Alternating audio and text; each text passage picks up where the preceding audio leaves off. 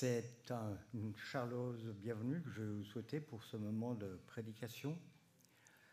À vous qui êtes présents ici, à ceux qui nous rejoignent par euh, Internet. Et je veux demander au Seigneur que ce moment puisse être pour chacun d'entre nous un temps de bénédiction. Ce matin, je vous propose de, commencer ce moment de culte d'une manière un tout petit peu différente. Parce que la vie du personnage que je vous propose de méditer aujourd'hui est si riche qu'elle fascine les enfants comme les adultes. Même si pour les enfants et pour les adultes, c'est une façon, une fascination d'un ordre quelque peu différent. Alors je vous propose qu'on associe, pour bien dire que nous sommes tous concernés par euh, le personnage sur lequel nous allons nous pencher aujourd'hui, je vous propose donc que pour commencer, nous puissions demander à l'Assemblée de reconnaître ce personnage par quelques indices. Alors le premier des indices, c'est que ce personnage n'est nommé qu'une seule fois dans le Nouveau Testament et qu'il l'est pour une de ses actions notoires qu'il partage avec d'autres personnages bibliques. Je reprends, nommé une seule fois dans le Nouveau Testament pour, parce qu'il partage euh, une action notoire, ou, une action notoire avec d'autres personnages bibliques. Est-ce que vous voyez à qui on pourrait penser? Pardon? Oui, Samson, merci, c'est venu tout de suite, c'est très bien. J'avais d'autres indices. Je vous rappelle que le texte mentionne qu'il a fermé la gueule des lions ou qu'il a tué un lion et qu'il y a d'autres personnages bibliques qui ont, peuvent se réclamer de la même réalité, notamment pour euh, les évoquer, il y a le personnage de Daniel, et le personnage de David. David, quand il évoque le fait qu'il gardait les troupeaux et qu'il fallait combattre les lions, euh, euh, Daniel, parce que ben, il est dans la fosse aux lions et qu'ils ne l'ont pas dévoré. Voilà donc pour le personnage. Merci à Émilie et aux enfants qui nous ont permis de survoler la vie de Samson, ou en tout cas certains temps de la vie de Samson. C'est ce que nous voulons aussi faire en tant qu'adultes, mais avant d'entamer cette démarche de lecture biblique, je voudrais quand même vous rappeler deux choses importantes dans le contexte. C'est la période des juges. C'est une période très compliquée dans l'histoire du peuple d'Israël. En fait, le livre des juges est le livre qui raconte ce qui se passe depuis le moment où Josué a achevé la conquête de la terre promise jusqu'au moment où euh, les juges vont être remplacés par un roi à la demande du peuple d'Israël. Donc c'est un moment difficile avec des hauts et des bas. Ça, c'est la première chose. Et la deuxième chose dont je voudrais que vous vous rappeliez, c'est qu'à cette époque, on n'a pas une nation unie, un Israël peuple homogène, qui avait été l'objectif de Josué, qu'il avait cru avoir atteint, mais que pratiquement, qui ne l'était pas. Et Israël était vraiment replié sur chacune de ses tribus.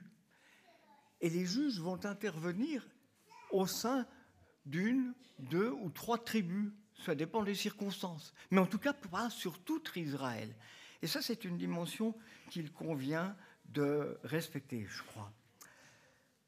Alors, le texte commence au chapitre 13, et on va lire les chapitres 13, 14, 15, 16, assez vite quand même pour que ce ne soit pas trop long.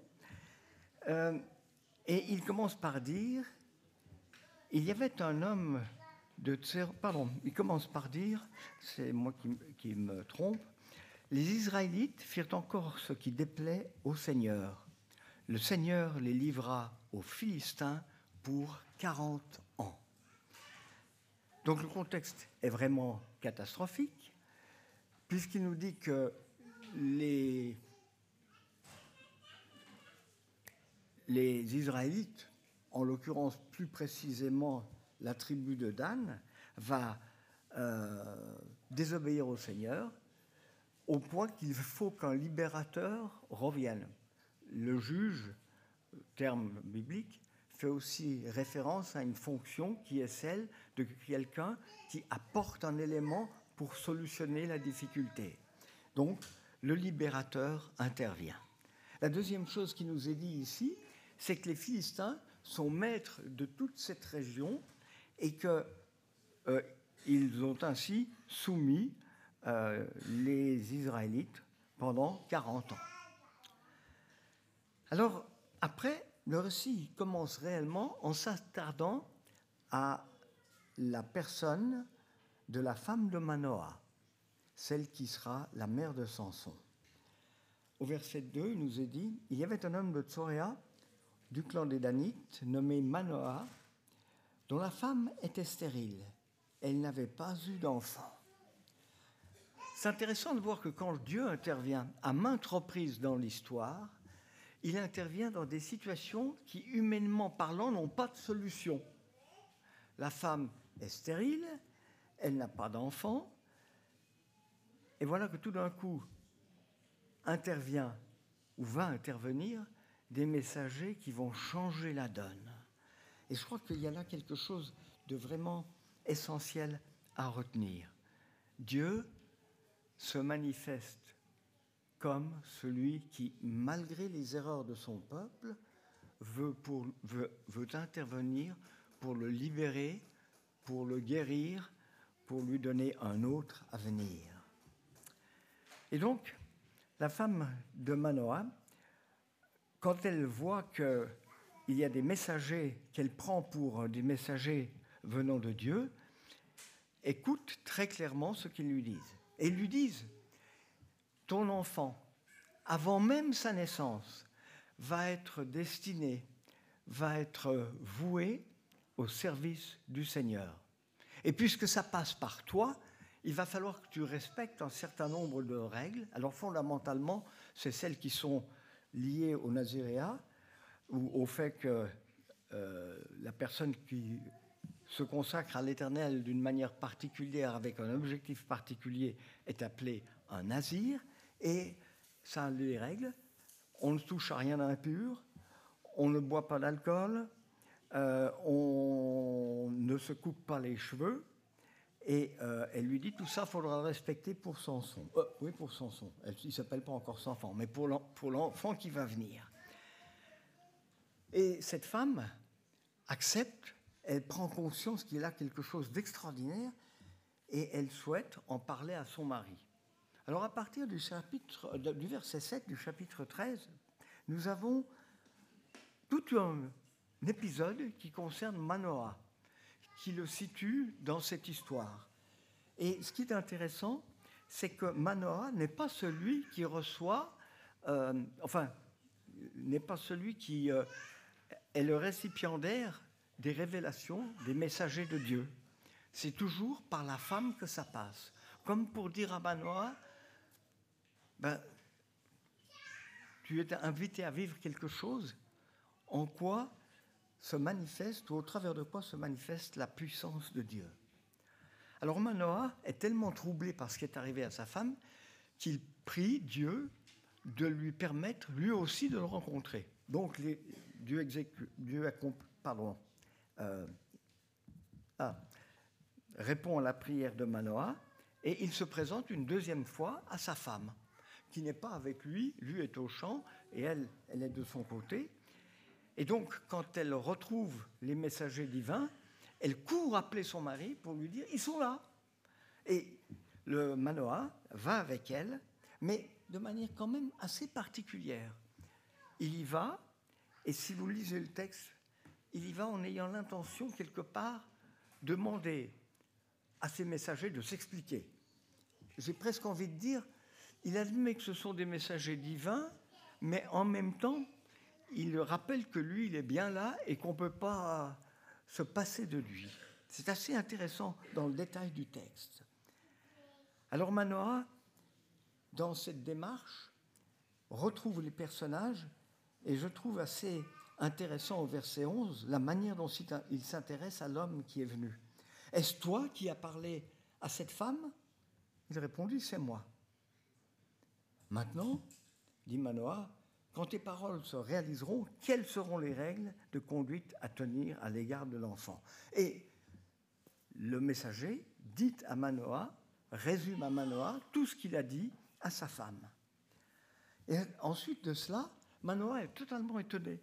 Et dit, bon, bah écoute, euh, reste avec nous, mange chez nous. Il y a toute la notion de l'accueil qui est réelle dans le monde oriental. Et à sa grande surprise, et peut-être son immense déception, l'offre est déclinée par le messager. Et qui lui dit, euh, non, même si tu me retenais, je ne mangerai pas de ton pain. Mais il y a une chose que tu peux faire. Tu peux offrir un sacrifice en holocauste. Sacrifice de consécration. Autrement dire que tu as entendu mon message et que toi aussi, tu, futur père de cet enfant, tu participes à un processus de mise à part, à un processus de consécration. Et quand Manoah entend cela, il dit, bon ben écoute, euh, on va aller un peu plus loin, dis-moi qui tu es, donne-moi ton nom. Et le messager lui répond, pourquoi me demandes-tu quel est mon nom? Il est étonnant. Dans ce chapitre, la révélation de Dieu est totalement surprenante. Manoah s'exécute immédiatement et il offre un holocauste au Seigneur sur le champ, là où c'est possible. Et pendant qu'il offre ce sacrifice, agréé par Dieu, il voit tout d'un coup le messager de Dieu se mettre au-dessus des flammes et être emporté au ciel. Et là, c'est l'émerveillement en même temps que la terreur qui saisit aussi bien Manoah que sa femme.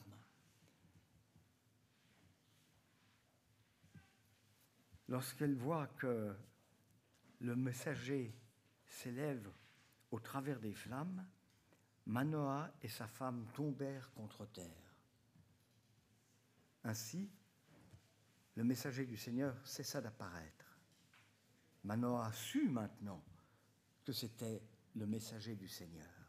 Et c'est intéressant parce qu'à la fin du chapitre, on voit la réaction et de Manoah et de sa femme. Elles sont complètement opposées. Manoah dit à sa femme, nous allons mourir car nous avons vu Dieu. Sa femme lui répondit, si le Seigneur avait voulu nous faire mourir, il n'aurait pas accepté l'Holocauste et l'offrande végétale. Il ne nous aurait pas fait voir tout cela et il ne nous aurait pas maintenant fait entendre pareille chose. Voyez, par rapport à un événement, même quand c'est la révélation de Dieu, deux personnes qui le vivent peuvent en avoir une perception radicalement différente. Pour l'une, c'est terrorisant et ça génère euh, un comportement relativement peu adéquat.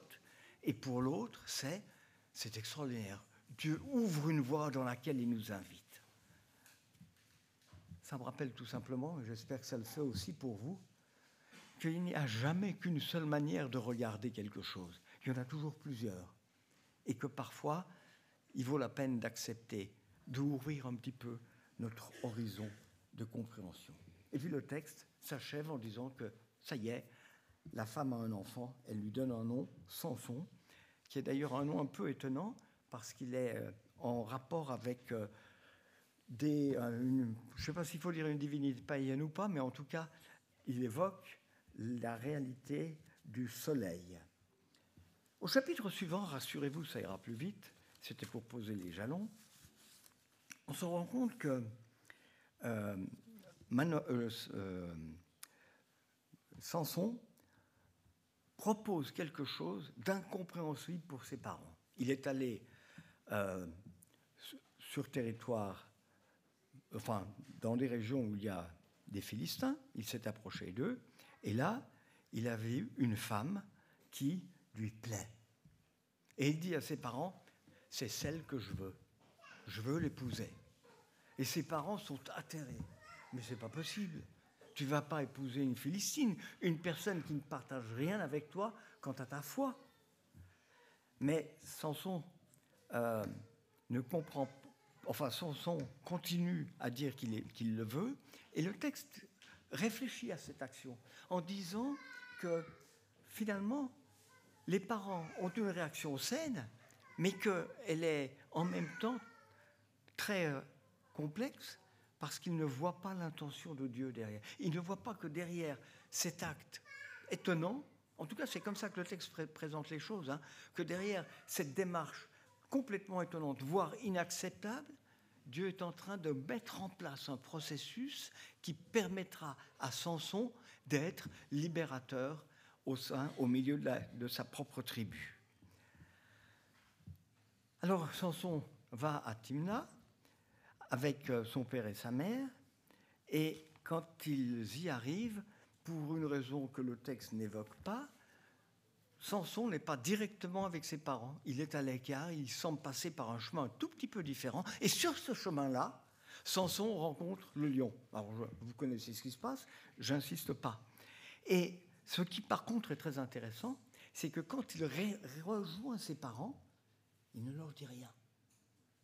Rien du tout.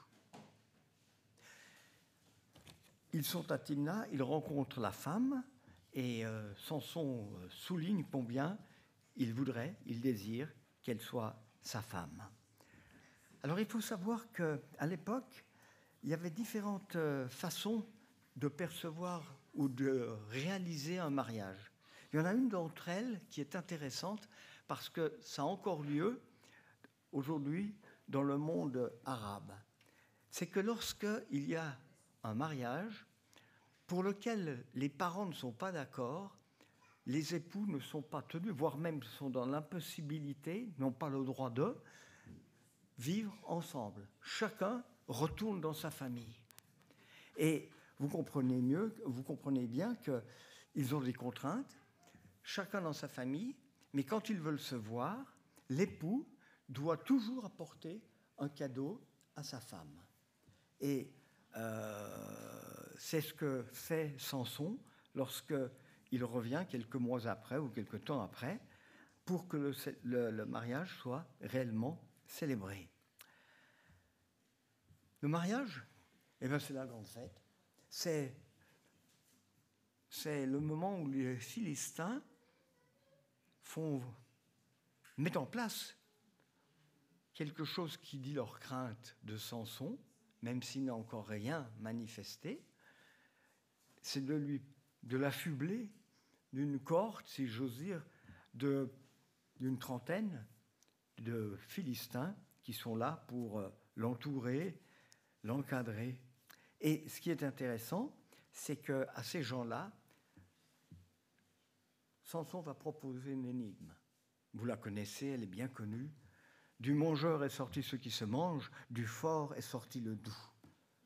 Une énigme qui a un sens pour Samson parce que quand il est venu pour la célébration du mariage, non pas pour savoir s'il pourrait avoir lieu, mais pour la célébration, une fois encore, Samson avait pris un chemin de traverse pour retrouver l'endroit où il avait tué le, le, lion. Et Samson, pour la deuxième fois, prend conscience que Dieu valide son ministère. Mais c'est une prise de conscience totalement personnelle. Dans pratiquement tous les autres cas bibliques, quand il y a quelqu'un qui est choisi pour, parler ou agir de la part de Dieu, c'est public, c'est reconnu. Là, Samson, c'est pour lui. Son solitaire, Samson. On le verra tout au long du texte. Et donc, il a une double confirmation de ce que Dieu le choisit, cette fois pratiquement, comme étant quelqu'un qui lui est voué, quelqu'un qu'il a choisi ou à qui il demande une obéissance absolue et totale. Alors, cette rencontre-là, c'est maintenant l'occasion de tendre un piège pour Samson et de trouver des raisons de se révolter contre les Philistins. Et pour ce faire, il leur dit, ben, écoutez, puisque vous êtes là les 30 et que vous m'entourez, c'est très gentil, moi je vais vous poser une, je énigme. On l'a lu tout à l'heure, je n'y reviens pas. Et vous savez qu'il a été incapable de trouver l'énigme, qu'il se rende compte très vite que ça va être un échec et que finalement Samson sera le gagnant de ce rapport de force. Alors ils essayent de circonvenir cette euh, épouse pour qu'elle donne à Samson la clé de la réponse. Elle se lamente tellement, elle le supplie tellement, j'ai envie de dire, elle le tanne tellement qu'elle euh, finit par obtenir la réponse. Et vous savez, c'est quoi de plus doux que le miel, quoi de plus fort que le lion. Et donc, à la fin de la période de mariage, sept jours, c'est normal, les 30 hommes arrivent fiers comme d'Artaban et ils disent, il n'y a pas de problème, voilà la réponse à ton énigme. Et là, Samson comprend qu'il a été trompé. Et il emploie une formule très difficile à comprendre pour notre vocabulaire aujourd'hui. Si vous n'aviez pas labouré avec ma génisse, vous n'auriez pas trouvé mon énigme. Euh, on ne parlerait pas comme ça d'une femme. Mais bon, à l'époque, ça gêne pas trop. Et puis l'expression, de toute façon, sur ce petit point-là, le texte n'est pas forcément très clair. Mais peu importe, il a trouvé un motif. Il est en colère, il s'en va, et euh, il va honorer ce qu'il doit à ces 30 personnes. Il tue 30 personnes, il prend leurs vêtements de fête, il les ramène et il dit qu'il les quitte. Après ça, il quitte les lieux en colère et il va, euh, alors que sa femme, après qu'il est parti, soit donnée, enfin est donnée au garçon d'honneur qui accompagnait au cours de la fête. Alors Samson va désormais devenir quelqu'un qui choisit de se venger. Le texte le dit très clairement, hein, c'est pas juste. Il veut tirer parti de l'offense qui lui a été faite. Et, ça va aller en s'amplifiant. Il va donc dans la très grande ville euh, et il revient une fois encore avec un chevreau, d'abord, pardon, il revient une fois encore avec un chevreau et il voit avec effroi que le père de son épouse lui interdit d'entrer. Un prétexte complètement euh, débile, j'ai presque envie de dire. J'étais persuadé que tu ne l'aimais pas. Et je l'ai donné à ton compagnon. Il va très loin, sa jeune sœur n'est-elle pas mieux qu'elle? Prends-la à sa place, je t'en prie. C'était vraiment dans les mœurs de l'époque. Vous vous souvenez qu'il y en a déjà d'autres qui ont dit ça. Euh, je pense à l'autre en particulier. Et Samson dit non, non. Aujourd'hui, si je m'attaque à vous, je ne, serai, je ne serai pas coupable de ce que je fais. Alors, à partir de là, il y a le fameux des renards. On ne va pas insister, vous le connaissez. En tout cas, il parvient à priver l'ensemble des Philistins de toutes les ressources naturelles que fournit la nature dans, la nature dans cette région. Tout pratiquement disparaît. Euh, soit dit en passant, ils ne sont pas sympas, les Philistins, avec la femme qui pourtant les a aidés. Parce qu'ils considèrent que Samson les, les a mis en péril, et donc ils lui disent, ils décident de la brûler, elle et son père. C'est sympa. Mais cela crée une situation que les, que les euh, Philistins veulent contrecarrer. Donc ils amènent leurs troupes beaucoup plus près de l'endroit où habite euh, Samson. Et euh, les, les, gens de la région posent la question, pourquoi est-ce que vous vous en prenez à nous? Parce qu'il n'y a pas eu de déclaration de guerre, il n'y a pas d'armée, pourquoi vous en prenez à nous? Et là, ils disent ben, très clairement, on a appris que Samson est dans le coin, on voudrait que vous nous le livriez pour qu'on puisse euh, lui faire subir euh, le, le châtiment qu'il mérite. Et on découvre ici toute la lâcheté du peuple et quelque part sa corruption. Parce qu'il accepte de livrer celui que Dieu a choisi comme le libérateur. Et sa corruption parce qu'on voit bien que quelque part, ils sont prêts à s'abaisser devant les Philistins parce que, ben voilà, ce sont les plus forts, c'est les maîtres du pays. Et alors Samson leur dit, ben écoutez, si c'est ça ce que vous voulez faire, vous me garantissez que vous ne me mettez pas à mort. Ils disent d'accord. Et ils le livrent aux Philistins avec, comme l'a rappelé euh, tout à l'heure euh, dans le texte, avec des cordes qui lui lient les bras, et celle-ci, au moment où le souffle du Seigneur s'empare de Samson, disparaissent, elles sont comme brûlées. Et il peut prendre une mâchoire d'âne et il, tue, à ce moment-là plus de 1000 personnes. Et puis, il réalise quand euh, il euh, a tué toutes ces personnes qu'il est assoiffé. Il demande à Dieu de lui fournir, si je puis dire, de l'eau, et Dieu répond à sa réponse. Je voudrais maintenant faire un bilan, qui est dans le texte d'ailleurs, au chapitre donc 14, euh, au chapitre 15, pardon, il est clair qu'il y, a un, bilan et euh, elle dit que la source qui a été ouverte demeure encore jusqu'à ce jour. Et au verset 20, Samson fut juge en Israël au jour des Philistins pendant 20 ans. Retenez cette définition assez particulière. Et puis après, on passe au chapitre suivant où Samson part pour Gaza. Là, il euh, voit une prostituée et il euh, décide d'avoir une relation avec elle. Mais les Philistins apprennent qu'il est là, ils mettent en place toute une stratégie pour qu'il ne puisse pas s'échapper de la ville, en se disant on interviendra demain matin, on a le temps, et lui, Samson, comprend le danger, au milieu de la nuit, il embarque la moitié de la muraille avec lui, euh, et chose complètement, et ça mérite d'être relevé, incompréhensible, enfin je veux dire qui, a très peu de chances de correspondre à une réalité, il va porter cette muraille de prison pendant 60 km plus loin. Un peu étonnant.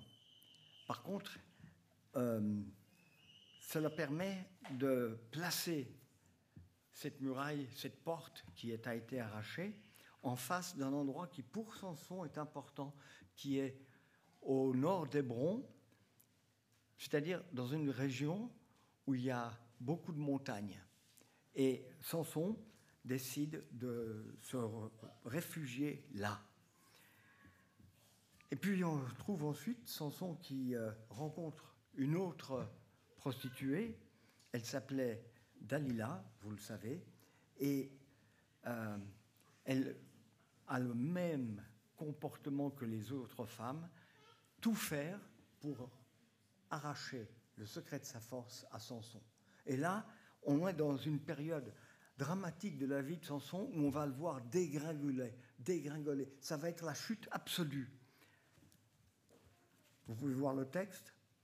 Première fois, Samson lui dit bon, il suffit de me lier avec euh, des tendons frais. Alors, à première vue, les tendons de certains animaux servaient notamment de cordes pour les arcs et pouvaient être utilisés aussi comme lien.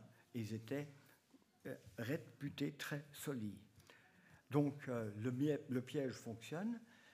Dalila appelle visiblement les Philistins pour qu'ils s'emparent de Samson. Elle le réveille parce qu'elle avait tout fait pour qu'il puisse passer une bonne nuit, en guillemets. Et elle lui dit Samson, les Philistins sont sur toi. Et Samson fait sauter ses tendons, et une fois de plus, il parvient à les éliminer. Alors sa femme recommence, et là, il lui dit, elle lui dit, non, écoute, tu m'as dit des mensonges, dis-moi la vérité. Elle lui dit, ben, écoute, si tu m'attaches avec des cordes neuves, il n'y aura pas de problème. Je perdrai toute ma force. Et puis ça continue, c'est pas vrai. Et puis ensuite, il dit, ben, écoute, il faut que tu touches à mes cheveux, que tu en fasses sept tresses avec euh, un, et que tu les, les avec la trame d'un métier à tisser. Et là encore, c'est pas vrai. Quand les Philistins arrivent, il est capable de se, de se libérer. Et puis enfin, va y avoir un moment dramatique où la persistance, la pesanteur, la mauvaise humeur de sa femme est telle qu'il finit par dire eh ben, Je vais te dire exactement quel est le secret. Et là, il va dire, il suffit de me couper les cheveux. Alors mettons-nous bien d'accord. C'est pas dans les cheveux que réside la force, parce que sinon il y en a parmi nous qui seraient très forts. Mais le fait qu'il accepte que les cheveux soient coupés, c'est la renonciation à la reconnaissance qu'il était un enfant choisi par Dieu dès l'origine. Et donc, quand à ce moment-là, les Philistins arrivent, Samson, c'est fini. Il est prisonnier. Il ne peut pas s'en sortir. Le Seigneur, nous dit le texte, s'était éloigné de lui. C'est donc bien que le signe des cheveux dit quelle est la relation de Samson avec son Dieu.